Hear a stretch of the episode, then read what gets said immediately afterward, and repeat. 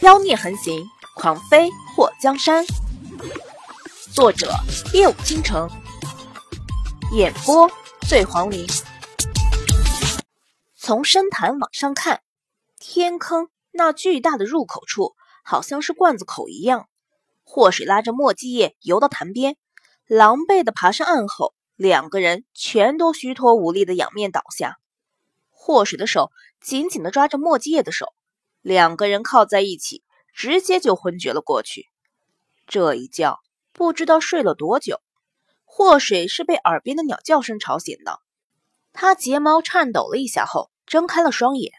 从这天坑下看天空，有种坐井观天的感觉。尤其天坑四周还有树木，密密麻麻的枝叶在上面交叉，挡住了大片天空。天好小。祸水身体一动。感觉全身的骨头架子都要散了，无力又疼痛。呻吟了一声后，他抓住墨界的手拽了拽，说：“耳边是一阵低喃。”祸水撑起身体，看到墨界的脸颊红得吓人，伸手一摸，发现滚烫的都要熟了。祸水，墨界昏迷中喊着祸水的名字：“我在呢。”祸水从怀里掏出解毒药。犹豫了一下，又扔到口中三粒。不管能不能把中了毒箭的毒彻底解除，多吃点药，效能猛一些，可以多坚持一阵。就是不知道吃多了有没有副作用。墨界喊完他后，又陷入了昏迷，口中不断的发出呓语。祸水把耳朵凑过去，半天一句话也没听，真切。我去看看能不能找到吃的东西。祸水从地上爬起来，顺着水潭往前走了走，看到这里别有洞天，气温也比外面高了不少。至少他从水潭爬出来昏了一夜，也没觉得冷。当然，墨界感冒发烧和这里的气温应该是没关的。他的病来得太突然，让祸水防不胜防。这里的树还绿着，草地上还有花朵。和外界最少相差十度左右。祸水抱了一捆树枝回来，在墨界的身边点着个火堆，支起了架子，把湿衣服挂在上面烤干。叔，我帮你把衣服烤干，你先穿我的。祸水扶起墨界的身体，把他身上的衣服解开，一件件脱下，感受到他全身发烫并颤抖着。他抱住他，伸出手在他后背搓了搓。想让他暖和一些，先换下湿衣服。等下我去找点吃的。祸水故意无视掉墨界那结实的胸膛，没有一丝赘肉的腹部和窄腰。虽然他呼吸沉重，手指颤抖，甚至连心都狂跳不止，可是他坚持自己是一个有节操的人，绝对不会趁人之危。用已经烤干的衣服。包裹住墨迹叶，他闭着眼睛把他的裤子给脱了下来。在心跳剧烈的让他呼吸都困难的时候，他抱着墨迹叶那堆湿衣服，背对着墨迹叶挂起来烤。祸水把身上的衣服都围在墨迹的身上，他仅穿着一件蚕丝的肚兜和一条裤子。说实话，坐在火堆旁边，他不但一点都不冷，反而觉得很热，都要流汗了。墨迹也感受到身边的温暖，慢慢的睁开双眼，眼睛一睁开，映入他眼帘的就是一个白皙的美背，纤细没有赘肉的后背上，只有两条细细的带子系着蝴蝶扣。不知道看了多久，墨迹的目光幽暗一片，在祸水烤衣服的过程中，随着他的动作，可以从他的腋下看到隐隐露出的丰盈，鼻腔里有些滚烫。他就觉得自己的脑门子嗡的一声，水。墨迹叶嘴唇干干的，嗓子沙哑。我在呢。听到墨迹叶的声音，祸水惊喜的转过身，看到墨迹叶醒了过来，他就有种感谢天、感谢地、感谢老天爷没让他咽气的感觉。渴啊！白自作多情了，原来人家喊的是喝水的那个水。祸水捧着水潭里的水给墨界喝下，根本没注意到自己穿的清凉，让人家一饱眼福。那蚕丝的肚兜穿在身上的确顺滑舒服，不过也是太过薄了点。虽然颜色是淡紫色，不过还是难掩那若隐若现的粉红色两点。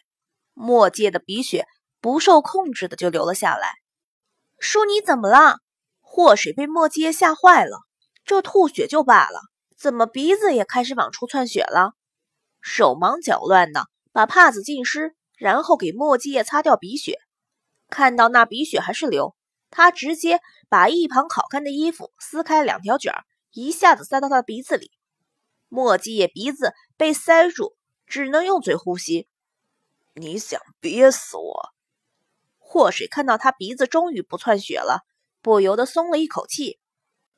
你本来就爱头晕、缺血、昏倒，今天浪费了这么多血，不知道要吃多少猪肝才能补回来。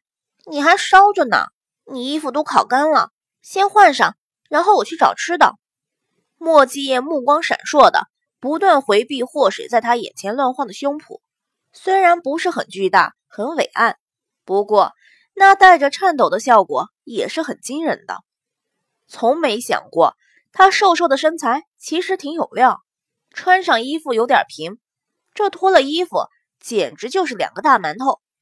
咕噜咕噜的，莫继业的肚子里传来了饥饿的声音，他的脸颊本来就被烧得通红。此时也看不出他的害羞。我自己穿。墨迹看到祸水把他的衣服拿过来，顺便扯下他身上那属于他的衣服。当他的胸脯都露在外面的时候，他感觉自己的体温又升高了。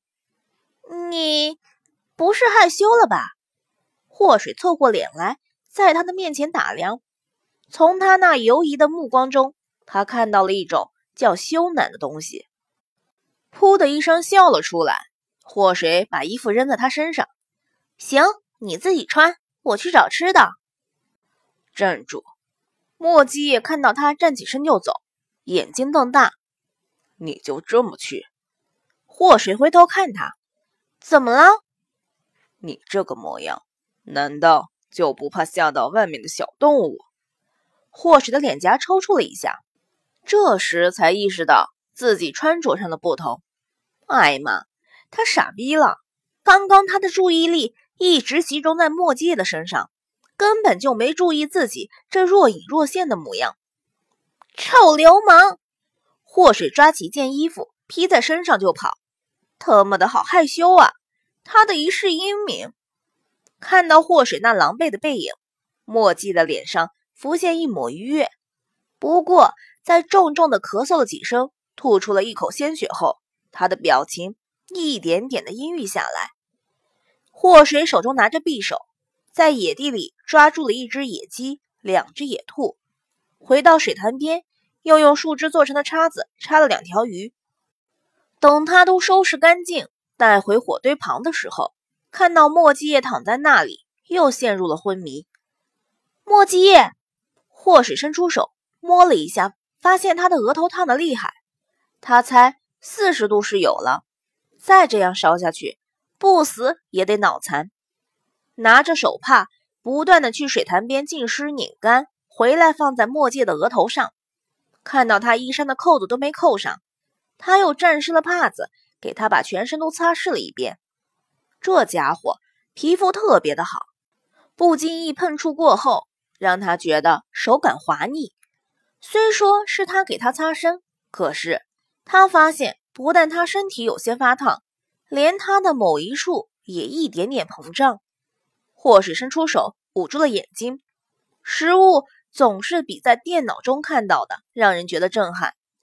那从软绵绵的一秒钟变擎天柱的视觉效果，让他手指头都颤抖了，无异于国外大片一样啊！等给墨迹叶擦遍了全身后，祸水觉得自己身上的衣服都湿透了。他都不知道自己这是紧张个什么，竟然流了这么多的汗水。冷。墨迹叶嘴唇颤抖，身体缩成了一团。往这边靠一靠。